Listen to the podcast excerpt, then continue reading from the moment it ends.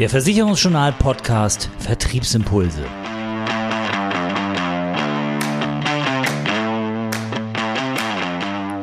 Unser Thema in diesem Podcast Unternehmensberatung im Vermittlerbetrieb. Wann ist sie sinnvoll und wie sieht eine richtig gute Beratung eigentlich aus?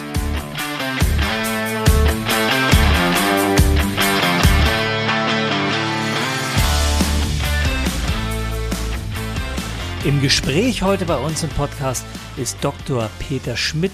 Er ist mit seinem Unternehmen Consulting und Coaching Berlin Unternehmensberatung mit dem Plus spezialisiert auf Makler, Pools und Versicherer. Peter, klasse, dass du heute mit dabei bist. Herzlich willkommen bei uns im Podcast. Ja, hallo Oliver. Freue mich, wieder da zu sein.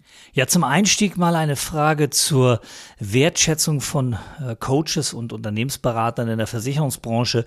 Ich sag mal so, Coaching Schlümpfe ist ja noch eine der netteren Bezeichnungen für Unternehmensberater. Wie sehr nervt dich, dass das gerade in der Versicherungsbranche Coaches und Unternehmensberatung so ja wenig geschätzt werden?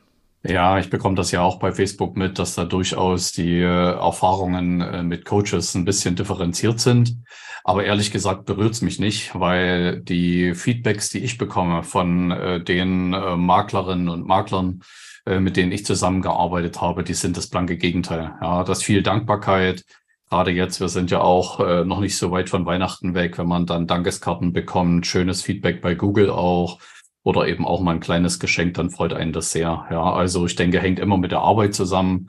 Und was vielleicht die Kollegen etwas stärker nervt, das sind eigentlich so die ganz jungen Kollegen, die so tun, als hätten sie 20, 30 Jahre Erfahrung und im Endeffekt nur was verkaufen wollen. Wir bringen was, wir, denke ich mal, bringen einen guten Nutzen und deshalb, also berührt es mich nicht und das Feedback zu uns ist eigentlich immer sehr positiv. Wo setzt du denn mit deiner Beratung an? Wo sind so die, wie man so schön sagt, die Pain Points der Makler? Wo drückt da der Schuh?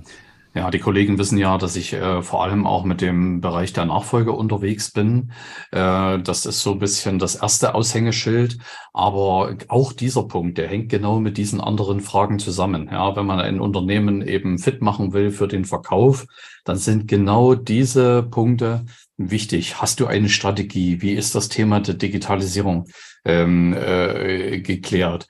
Hast du ein äh, Beratungskonzept für die Kunden? Und damit bin ich dann eigentlich schon bei den Themen, die ich vor allem eben auch bei jüngeren äh, Maklern sehr gut platzieren kann und die dann eben sich auch äh, aus der Euphorie der Neugründung oder des Starts so nach dem zweiten, dritten Jahr sich so ein bisschen in eine Sackgasse begeben und zum Teil nicht mehr wissen, wie sie rauskommen. Ja, das sind zum Teil eben äh, Themen, wie halte ich meine betriebswirtschaftlichen Kosten im, im, im Griff, äh, wie kann ich die Vertragsdichte bei meinen Kunden richtig erhöhen oder eben auch, äh, wie stelle ich Personal ein und wie führe ich das, das Personal. Ja, also so haben im Prinzip unsere Standardthemen häufig genauso äh, eine zweite Seite, die ich bei den jüngeren Kollegen sehr gut unterbringen kann, weil die meisten sind gute Verkäufer, sind euphorisch gestartet, aber dann kommen so die Mühen der Ebenen, wie ich das manchmal nenne.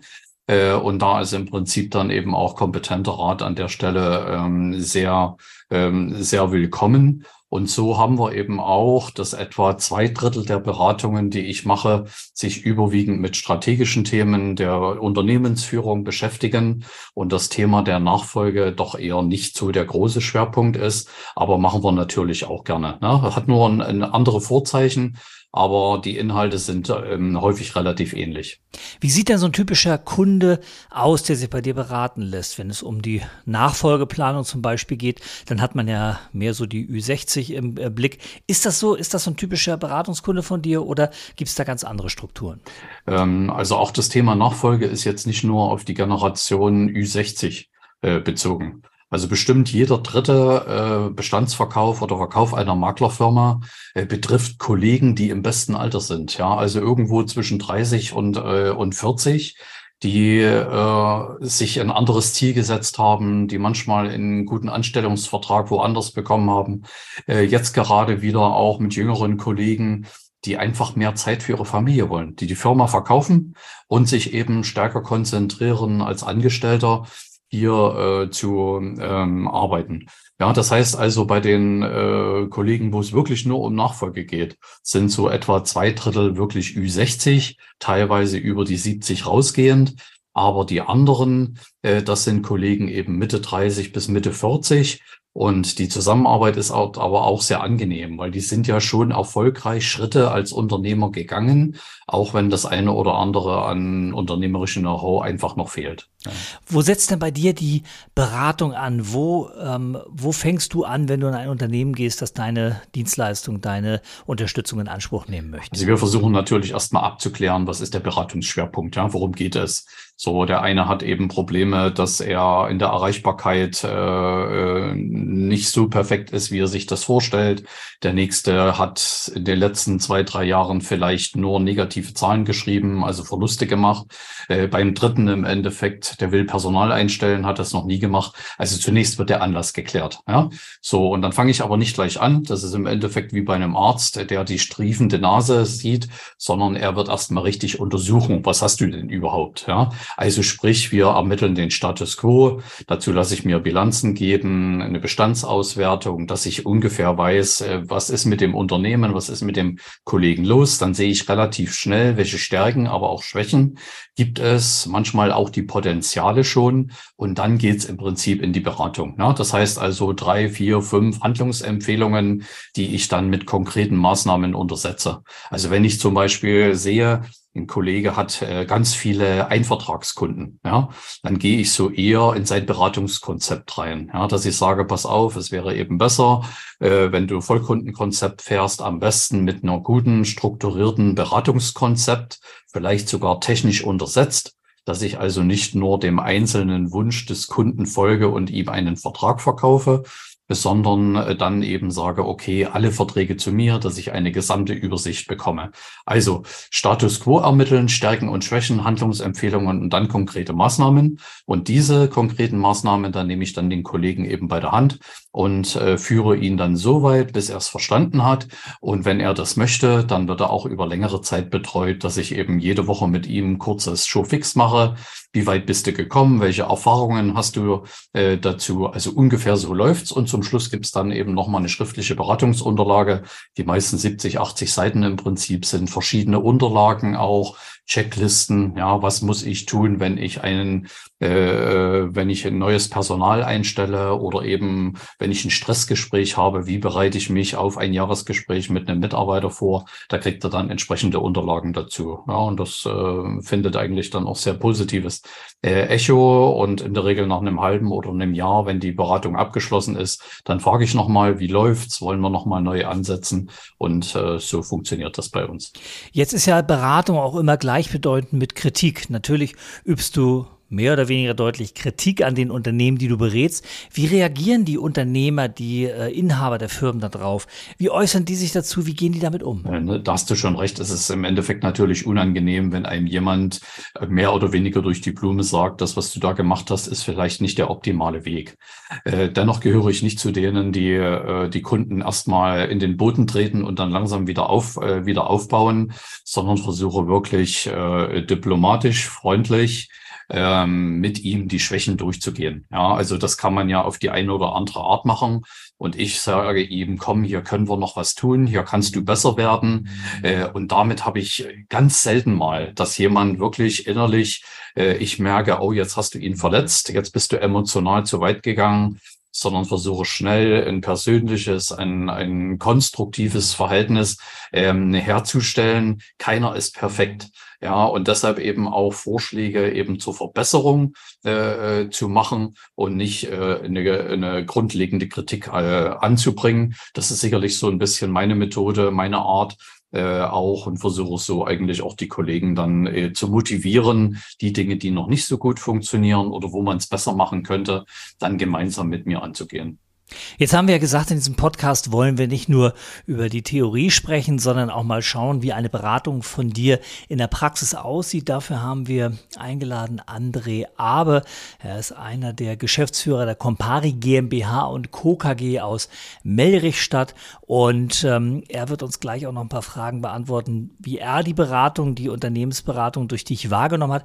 Ähm, verrat du doch noch mal vorher, wie war denn der Ansatz bei André? Also wie bist du da rangegangen? Also André hatte äh, schon mal Erfahrungen mit einem Unternehmensberater äh, äh, gehabt, hatte deshalb auch ein bisschen Scheu, äh, aus einer konkreten Situation sich nochmal an einen zu wenden. Äh, dennoch, äh, den Kontakt hat er aufgenommen. Er hatte von mir eben in, im Internet äh, gelesen. Dann haben wir auch ein erstes Mal gesprochen und haben dann ähm, im Folgejahr, also es hat ein bisschen gedauert, ehe wir zueinander kamen, äh, dann äh, die, äh, den Kontakt aufgesucht und dann bin ich so vorgegangen, wie schon geschildert. Ja, ich habe mir erstmal die Probleme des Unternehmens angeschaut, wird der André auch ein bisschen was dazu sagen habe mich darauf vorbereitet und dann haben wir einen sehr schönen Termin mit seinen Mitgesellschaftern vor Ort äh, gemacht und haben relativ schnell auch eine persönliche Basis hergestellt, schnell das Sie und den Doktor beiseite gelassen und haben uns dann in einem Meeting zusammengeschlossen und haben dann die Themen äh, besprochen. War nicht einfach, weil auch zwischen den Gesellschaftern hier durchaus unterschiedliche Meinungen herrschten. Ja, und dann versucht eben äh, zu, zu überzeugen. André und seiner Firma Compari hat auch geholfen, dass die Beratung eben auch über das BAFA gefördert wurde. Das war für die Firma auch ein wichtiger ähm, Aspekt, ein vernünftiger Honoraransatz von mir plus Zuschuss und ja, ist inzwischen wirklich ein sehr äh, kollegiales, fast freundschaftliches Verhältnis zwischen uns entstanden. Die Beratung ist ja auch schon ein bisschen her, aber wir sind nie äh, außer Kontakt gekommen. Ja, also immer wieder gefragt, wie geht's euch? Wie, wie geht die Umsetzung? Mal schnell telefoniert. Also auch dieses ähm, ähm, After Coaching, ne? also nach dem eigentlichen Coaching Kontakt gehalten und ja, hat viel Spaß gemacht. André, herzlich willkommen erstmal hier bei uns im Podcast. Danke, dass auch du dich bereit erklärt hast, hier ein bisschen Rede und Antwort bei uns zu stehen. Und ich würde dich ganz gerne mal gleich fragen, was hat euch denn grundsätzlich dazu bewogen, überhaupt auf Peter zuzugehen und dort seine Unterstützung, seine Hilfe in Anspruch zu nehmen? Wo genau hat es bei euch gehakt im Unternehmen? Überall. Also es ist so, wir, wir sind ein sehr großes Unternehmen ähm, gewesen, heißt mit vielen Mitarbeitern von der Größe her. Also wir hatten 20 bis sogar 30 Mitarbeiter in der Spitze und haben dann einfach den digitalen Umbruch in, ich sage jetzt mal 19 gewagt und haben auch den ein oder anderen Mitarbeiter dann gehen lassen müssen, weil er einfach nicht mehr benötigt wurde. Ähm, das Problem war nur, äh, wir wussten nicht, wie weit können wir gehen, was für Hindernisse sind noch, der, ja, sind bei uns im Unternehmen noch wo gibt's noch Optimierungsstellschrauben und irgendwann, man ist ja, ich sage jetzt mal, nicht als Unternehmer geboren, braucht man externe Hilfe. Und da kam dann der Peter ins Spiel, der uns dann einfach hier ja einfach Richtungen gezeigt hat, die wir vielleicht vorher nicht so gesehen haben. Diese Blickwinkel fehlen ja dann einem als Makler. Und da hat er uns enorm unterstützt. Also wirklich hervorragend. Ja. Wo sind so die zwei, drei Bereiche, wo es bei euch so richtig gebrannt hat? Ja, das war, wie soll ich sagen, er hat uns unser Leben wieder zurückgegeben. Also es, wir waren 24-7. Wir sind drei Geschäftsführer, drei Vertriebler, 24-7 natürlich für die Kunden da, ähm, was ja oft in der Branche so gesagt wird, aber irgendwann kommt man einfach nicht mehr klar mit seinem Privatleben. Und das war der allererste Punkt, wo er angesetzt hat und hat hier ähm, die Telefonzeit, die Bürozeit enorm fokussiert und gesagt, warum stellt er nicht einfach da mal um? Ich weiß, jeder Makler weiß dieses, ähm, ja, wir stellen mal um die Telefonzeit mal von acht Stunden auf fünf Stunden. Aber keiner tut's oder jeder denkt, oh, was machen die Kunden? Da gehen doch Kundenspund. Und das war eben nicht der Fall. Der Peter hat uns beruhigt, hat gesagt, in der Größe kann man das so machen, man kann das so machen. Es gibt verschiedene Möglichkeiten.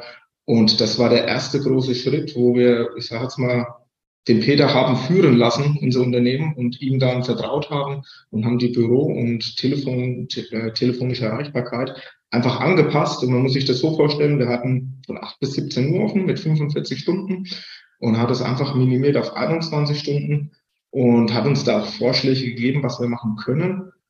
Und die Resonanz war sehr, sehr gut. Es gab nämlich null Kritikpunkte von den Bestandskunden.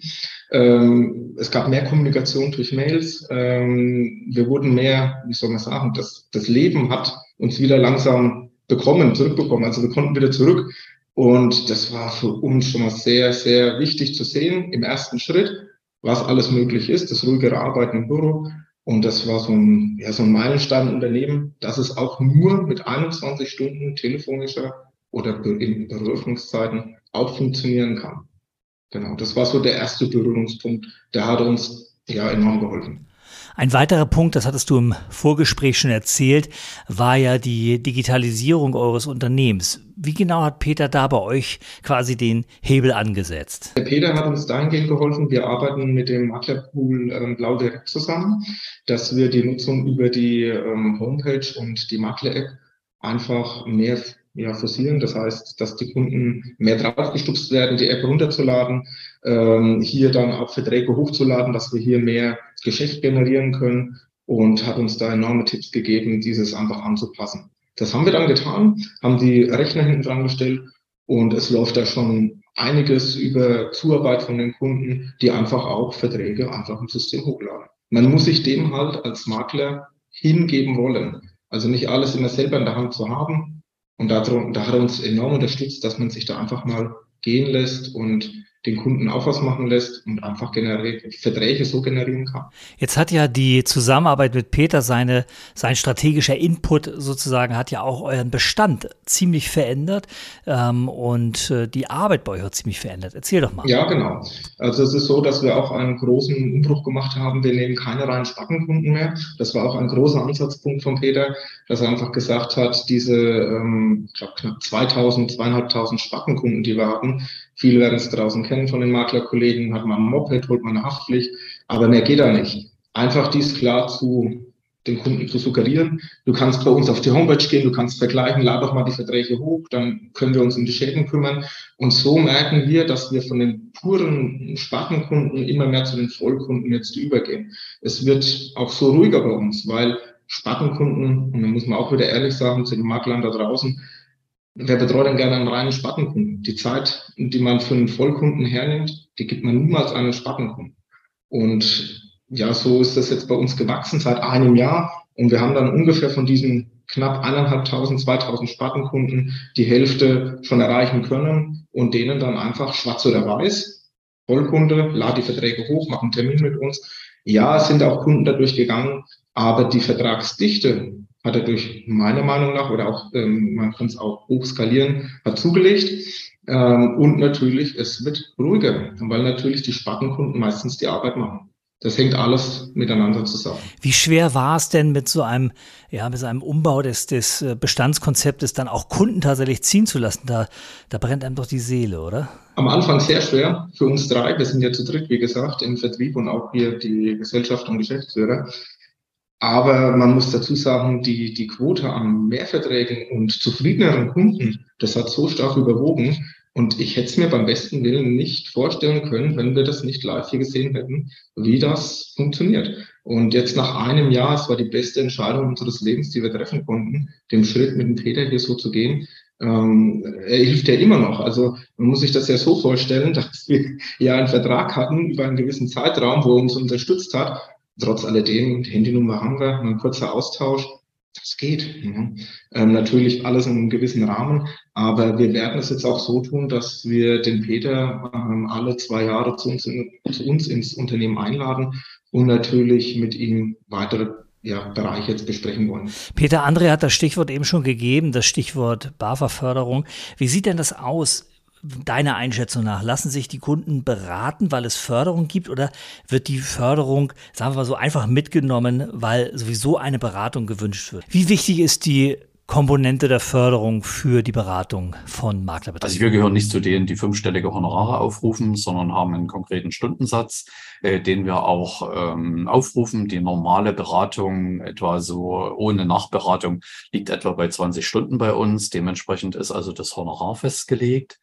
Und äh, dafür gibt es für solche Unternehmensberatungen vom Bundesamt äh, für Ausfuhr, das ist die Behörde, die solche Zuschüsse im Prinzip ausgibt von der EU und vom, vom Bund. Und da gibt es im Prinzip Zuschüsse, die sich in der Regel bei 50 Prozent bis 80 Prozent bewegen. Und in dies, seit diesem Jahr 2023 ist der Höchstzuschuss bis auf 2800 Euro äh, angehoben worden. Das heißt also so 40 bis 50 Prozent des Honorars, was wir aufrufen, bekommt der Makler äh, als Zuschuss vom Staat an der Stelle zurück. Und das tut es besonders eben äh, kleineren und mittelständischen Maklern erleichtern, dass sie sich eben vertrauensvoll an uns wenden, dass eben nicht die gesamte Summe getragen werden muss. Wir wissen alle, wie die Einkommenssituation von der Mehrzahl der Makler ist. Und so kann eben auch der kleinere Makler sich externes Wissen, externes Feedback und Handlungsempfehlungen äh, sichern, wo er sonst vielleicht sagen würde, nee, ist mir zu teuer. André, du hast es ja schon angesprochen. Ein großes Plus durch die Beratung von dem Peter war ja, du hast quasi dein Leben zurück, wie du so schön gesagt hast. Du hast auch die Vertragsdichte erhöht, das hast du auch erzählt. Was ist denn so der große oder was sind so die großen Benefits, wenn du das mal zusammenfassen müsstest, die du rausgezogen hast aus der Zusammenarbeit mit dem Peter Schmidt? Gut, also es ist erstens ruhiger. Zweitens ist die Mitarbeitermotivation gestiegen, weil man diese, man, ich möchte nicht sagen, dass es schlechte Kunden sind, aber ertragsmache Kunden einfach gehen gelassen hat. Die Kunden, die wirklich einem alles geben, für die hat man Zeit. Es ist motivierender und ich weiß nicht draußen die Maklerschaft, Wer mag nicht mal auf dem Freitag um ein Uhr sagen, es fällt jetzt der Hammer und man trinkt mal ein Bierchen mit seinen Kollegen. Ähm, das ist jetzt absolut möglich bei uns. Also wir haben dieses Leben zurückgewonnen, äh, wo wir vorher einfach nicht mehr hatten. Ja, so kann man das schon zusammenfassen. Peter Vermittler, Betriebe, Makler, auch Versicherer sind ja quasi dein Leben. Aus deiner Arbeit, was würdest du sagen bei uns in der Branche? Was macht eigentlich einen richtig guten Unternehmer in der Finanz- und Versicherungsbranche aus? Was sind da so die Kriterien für dich? Ähm, also ich denke, ähm, dadurch, dass wir mit, ähm, also das äh, Makler und ich im Endeffekt ja auch mit Menschen arbeiten, gehört schon mal ein gewisses Charisma dazu. Ja, das heißt also, ein guter Vermittler zu sein, kommunikativ, äh, stark zu sein. Ja, und dann geht es schon ein bisschen mehr in die Tiefe, also Verlässlichkeit. Vertrauen, Vertrauen schaffen. Ja, das heißt also, das sollte die Persönlichkeit ausmachen. Und es gibt durchaus den einen oder anderen Unternehmer, also zum Beispiel die äh, Kollegen, die aus der Ausschließlichkeit in Richtung Makler wechseln wollten, wo ich gesagt habe, überleg das genau, äh, ob du von dieser doch etwas enger geführten Tätigkeit äh, Makler sein willst. Du brauchst Eigeninitiative, du brauchst eine starke Motivation, du musst kommunikativ äh, äh sein und wer das nicht kann, sollte sich zumindest nochmal überlegen, ob der Job richtig ist. Das Zweite, ähm, was in den letzten Jahren massiv zugenommen hat, ist eine gewisse Affinität auch zu allem, was Technik, Internet, äh, IT im Prinzip betrifft. Also wer heutzutage Scheu hat vor Internet, äh, sich selber nicht nach außen über eine Homepage präsentieren will. Viele junge Kollegen, die selbst Podcasts aufnehmen, wer davor eine Scheu hat, im Endeffekt, äh, der ist, glaube ich, in der jetzigen Zeit nicht mehr äh, richtig. Das gehört heute dazu und hat sich sehr positiv entwickelt. Ja. Und ich freue mich über jeden jungen Makler, der sagt, ich habe meinen eigenen YouTube-Kanal und ich äh, mache dort äh, meinen Weg. Ähm, das ist sicherlich sehr schön. Ja. Und der dritte Punkt, äh, das werden wir jetzt auch äh, mit der Community der sogenannten 34er-Versuche ein bisschen stärker nach vorn zu bringen. Das ist, äh, arbeitet euch, liebe Kollegen, ein bisschen in betriebswirtschaftliches, in unternehmerisches Wissen ein. Ja, es macht keinen Sinn, Umsatz, Umsatz, Umsatz, die Zahlen nicht zu verstehen, äh, betriebswirtschaftlich auch vernünftig zu arbeiten. Also das ist so der dritte Punkt, wo ich sage, das sollte man, wenn man es nicht schon irgendwo gelernt hat, also dass man vielleicht einen Studienabschluss oder sowas in der Art hat, nebenbei Qualifizierung, äh, das würde ich an der Stelle eben auch sehen. Also Vertriebler sein, äh, gut kommunikativ, keine äh, Scheu vor Internet und all den Wegen, die wir dort zurzeit haben, wie auch dein Podcast hier. Und äh, zum Dritten äh, natürlich unternehmerisches Wissen, sich aneignen, weiterqualifizieren, IHK äh, oder andere Formen an der Stelle nutzen. Das sehe ich eigentlich so die, als die drei Erfolgsfaktoren. Und ehrlich gesagt, ich freue mich über jeden jungen Kollegen, der diese drei Dinge entweder schon hat oder ganz ehrlich sagt, Peter oder Herr Schmidt, ähm, helf mir da ein bisschen, da brauche ich noch ein bisschen äh, Unterstützung und das ist richtig toll und deshalb ist mir auch um die Zukunft der Branche äh, da nicht bange. Es könnten mehr sein, gar keine Frage, aber diese äh, Leuchttürme, die werden immer mehr und das ist ganz toll. Danke, Peter, für deine Einschätzung an dieser Stelle. Schön, dass du heute mit dabei gewesen bist. Oliver, vielen Dank und weiterhin viel Erfolg mit dem Podcast. Tschüss. Ja, Andrea, und auch äh, dir herzlichen Dank für die offenen Worte. Ähm, es gehört ja immer auch ein bisschen Mut dazu, über die Probleme im eigenen Unternehmen zu sprechen. Danke, dass du heute hier mit dabei gewesen bist. Ja, vielen Dank, Oliver. Ähm, danke, dass ich bei dem Podcast teilnehmen durfte. Coaching-Schlümpfe im ganz negativen Sinne sind äh, ein Phänomen in der Versicherungsbranche, in der Finanzdienstleistungsbranche, das uns ja immer häufiger begegnet. Leider bleiben dabei diejenigen äh, zu kurz oder kommen diejenigen zu kurz, die tatsächlich effektiv und gut Vermittlerbetriebe beraten und dort Unterstützung leisten, damit Betriebe sich weiterentwickeln können und damit Betriebe auch weiter wachsen können, Personal ausbilden können und der Branche ein gesundes Fundament geben können. Und eine gute, eine kompetente Beratung kann fast jeden Maklerbetrieb in seinen Stärken bestärken und dafür sorgen, dass die Schwächen verschwinden.